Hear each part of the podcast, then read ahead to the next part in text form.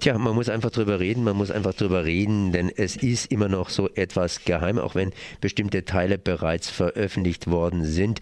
Das heißt, T-Tipp und ich bin jetzt verbunden mit Jürgen Wagner von der IMI Tübingen, der Informationsstelle Militarisierung. Servus. Ja, hallo. Es geht um TTIP und ihr seid von der Informationsstelle Militarisierung. Das heißt, im Grunde genommen dachte ich, TTIP ist immer so ein bisschen was mit Handel. Das heißt Handel und Wandel, da werden Güter und Dienstleistungen hin und her geschoben.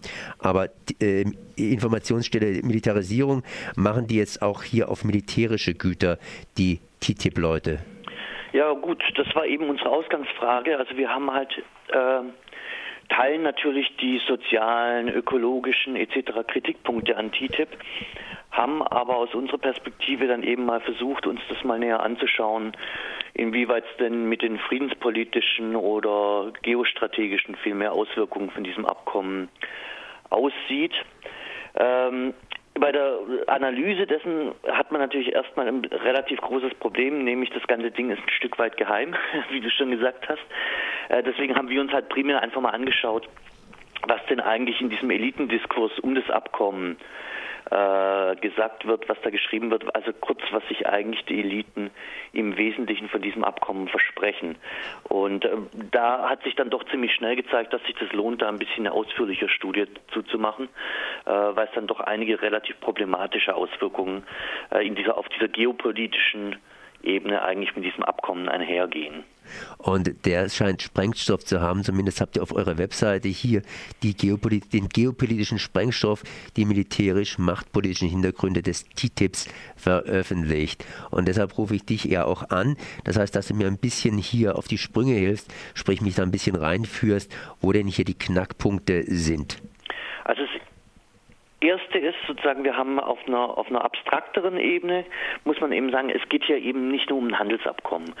Ähm, äh, pfeifen ja inzwischen auch die Spatzen von Dächern, dass äh, zwar mit Ukraine jetzt ganz offensichtlich geworden, aber dass wir seit mindestens zehn Jahren etwa begleitet von Machtverschiebungen weg vom alten Westen, wie man so nennen kann, hin zu äh, Russland, aber vor allem auch China eben zunehmende Konflikte im System haben.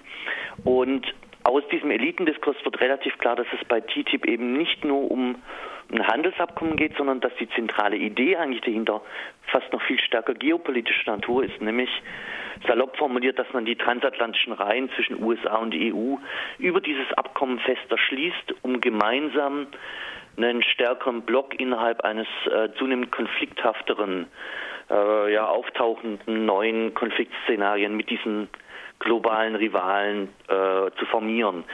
Dazu ist eben TTIP die eine Ebene, die andere ist äh, das transatlantische Partnerschaftsabkommen TPP. Äh, da gibt es inzwischen ja diesen Spruch TTIP plus TTIP TPP gleich EBC, Everything but China. Also dass das ganze Ding natürlich auf den Ausschluss von China und dahinter aber auch Russland aus globalen Zusammenhängen auch abzielt. Das ist die höchste Ebene sozusagen auf diesem geopolitischen Spielbrett.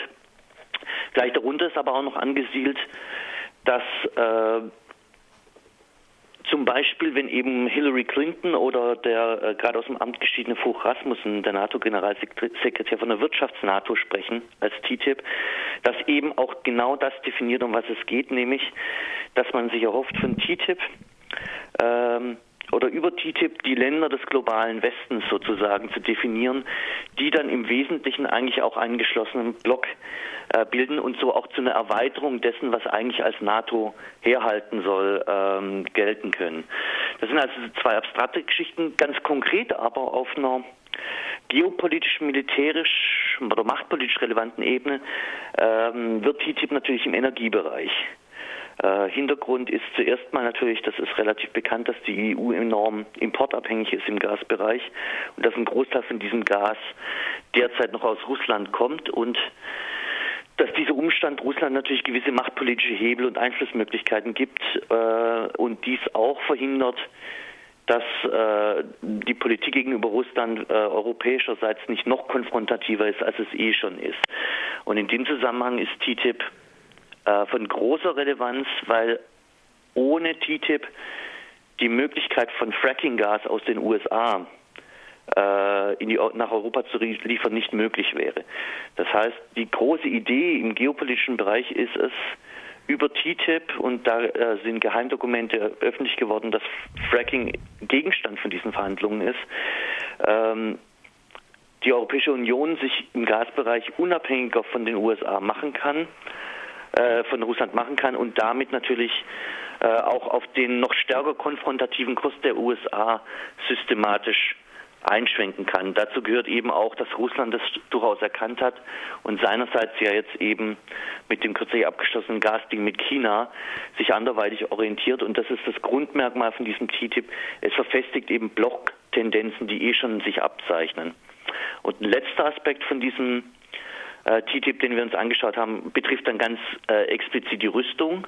Da kann man natürlich fragen, warum Rüstung? Weil Rüstung ist eigentlich oder Militärgüter sind eigentlich ausgeklammert aus äh, TTIP als eines der wenigen äh, Warensegmente. Aber da sind wir dann zum Beispiel auf eine Studie des äh, EU-ISS, also des, der EU-Denkfabrik der strategischen gestoßen. Und die hat eben dann ein Hintertürchen aufgezeigt, nämlich dass TTIP äh, offen sein wird für sogenannte Dual-Use-Güter. Das heißt, äh, Güter, die man militärisch, aber auch zivil verwenden kann. Die werden Teil und Gegenstand von TTIP sein und damit auch Teil eines dann europäisch-amerikanischen Marktes, so er wohl kommen wird oder wieso wir das nicht verhindern können. Äh, und damit äh, erhofft sich dann jetzt sozusagen diese strategische Denkfabrik der EU, dass man einen Großteil dessen, was bislang Militärgüter ist, einfach als Dual-Use-Güter umdeklarieren kann und damit einen großen transatlantischen Rüstungsmarkt schaffen kann. Der wiederum dann äh, natürlich zu einem großen und, wie Sie sich das erhoffen, schlagkräftigen äh, Rüstungskomplex beitragen kann. Das sind so also jetzt ganz grob zusammengefasst die wesentlichen Elemente in diesem geopolitischen Bereich, ähm, die aus meiner Sicht nicht nur grundsätzlich, sondern eben auch ganz speziell äh, uns als Friedensbewegung und antimilitaristische Bewegung äh, ebenfalls damit stärker ins Boot holen sollten, um gegen TTIP zu protestieren. Das sind im Grunde genommen ganz, ganz andere Gedankengänge beziehungsweise ein ganz anderer Blick auf dieses TTIP, was da gerade eben auch eröffnet worden ist. Sprich, äh, ihr vermutet oder ihr, ihr habt euch das Ganze angeschaut und ihr seht da diese Blockbildung, sprich USA praktisch, die Europa mit ins Boot nehmen, die die ja Teile von den Asiaten beziehungsweise von den pazifischen Anrainerstaaten auch schon bereits im Boot drin haben gegen im Grunde genommen Asien, das heißt äh, China und dort den inzwischen kleineren Partner Russland. Ja, wir waren selber relativ überrascht, als wir uns das genauer angeguckt haben, dass doch eine Reihe von Studien aus diesem Elitendiskurs äh, eben explizit darauf abheben, also sinngemäß, die handelspolitischen Aspekte sind äh, nett, aber im Wesentlichen geht es uns um die geopolitische Formierung des Westens sozusagen. Äh, das sind jetzt natürlich ihrerseits auch jeweils immer Sicherheitspolitiker fast gewesen, das heißt, sie haben ihre eigene Sichtweise auf so ein Abkommen, aber dass, ähm, wenn man sich insgesamt um dieses TTIP äh, versucht zu beschäftigen oder mit dem zu beschäftigen, dass man da diese Aspekte in jedem Fall zukünftig im Auge haben sollte. Das scheint uns doch, nachdem wir uns das irgendwie versucht haben näher zu betrachten, doch relativ offensichtlich äh, und es trägt ja insgesamt auch zu einer besseren Gesamteinschätzung von diesem ganzen Ding bei. Jürgen, ich danke dir dann mal für dieses Gespräch. Das war Jürgen Wagner von der IMI, Informationsstelle Militarisierung Tübingen und das Ganze lässt sich nachlesen unter imi-online.de oder ganz einfach eben IMI Tübingen ausgoogeln und und eben unter den entsprechenden Themenrubriken finden. Es geht um die geopolitischen Sprengstoff, die militärische, machtpolitischen Hintergründe des TTIPs. Ich danke mal für dieses Gespräch. Merci.